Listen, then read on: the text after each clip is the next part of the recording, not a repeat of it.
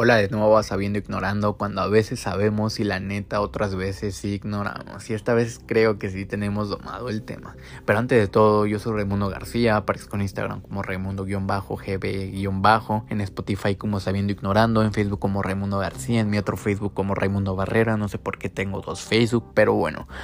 Hoy vamos a empezar con este podcast deportivo donde hablaremos de un deportista destacado mexicano. Como bien sabemos, México destaca en muchos deportes, boxeo, taekwondo, Fórmula 1, fútbol, bueno, la neta el fútbol se está medio pata. Hablaremos de alguien de las artes marciales mixtas. Yo empecé a ver esta onda como por 2016 y cuando me llamó la más la atención me metí a una academia.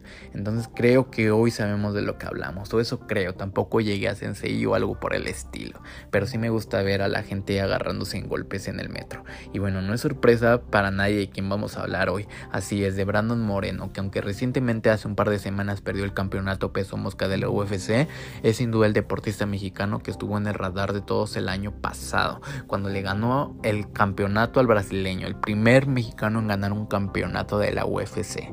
La neta he gritado solo en dos peleas, la de Brandon y cuando Amanda perdió el invicto. Y lo dijo, la neta hoy no, tal vez no mañana ni el mes que sigue, pero seré campeón. Y ahorita siento que perdió por el efecto Rocky, o al menos así me gusta llamarlo a mí. Lo distrajo la fama y pues Figueiredo se puso a entrenar muy machín.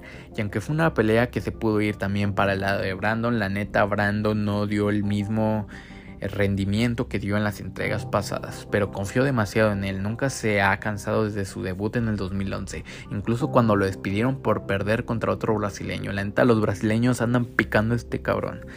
Y regresó, o sea, no hay duda que si se da una cuarta entrega, él aprovechará y espero que sí sea, que lo destroce y ya le cierre la boca a este brasileño y que la neta defienda su título o su futuro título, porque la neta yo estoy confiado que Brandon lo va a ganar pero que lo defienda contra otro peleador y demuestre que no, no fue solo suerte. Creo que lo bueno de estas peleas es que hay mucha gente mirando el talento mexicano y no dudo que un buen debate se intenten hacer la misma hazaña que Brandon. Y no solo peleadores, cualquier deporte. O sea, la neta es una persona de admirar y que admiró a demasiados deportistas, por así decirlo. Y él lo dijo, o sea, tal vez los mexicanos creemos que nuestros sueños no se pueden hacer realidad y él lo ha demostrado, o sea, realmente sí se puede. Y ese fue su mensaje cuando él fue campeón de la UFC. La neta, todo el estadio estuvo o sea, hubo mucha banda llorando, entonces sí, sí es alguien de admirar. Pero bueno, antes de despedirme, el lunes no hay clases, podemos hacer todas las tareas que dejamos para luego, como este podcast que ya casi se me hacía tarde, pero ya no lo voy a poder hacer mañana porque se entrega hoy.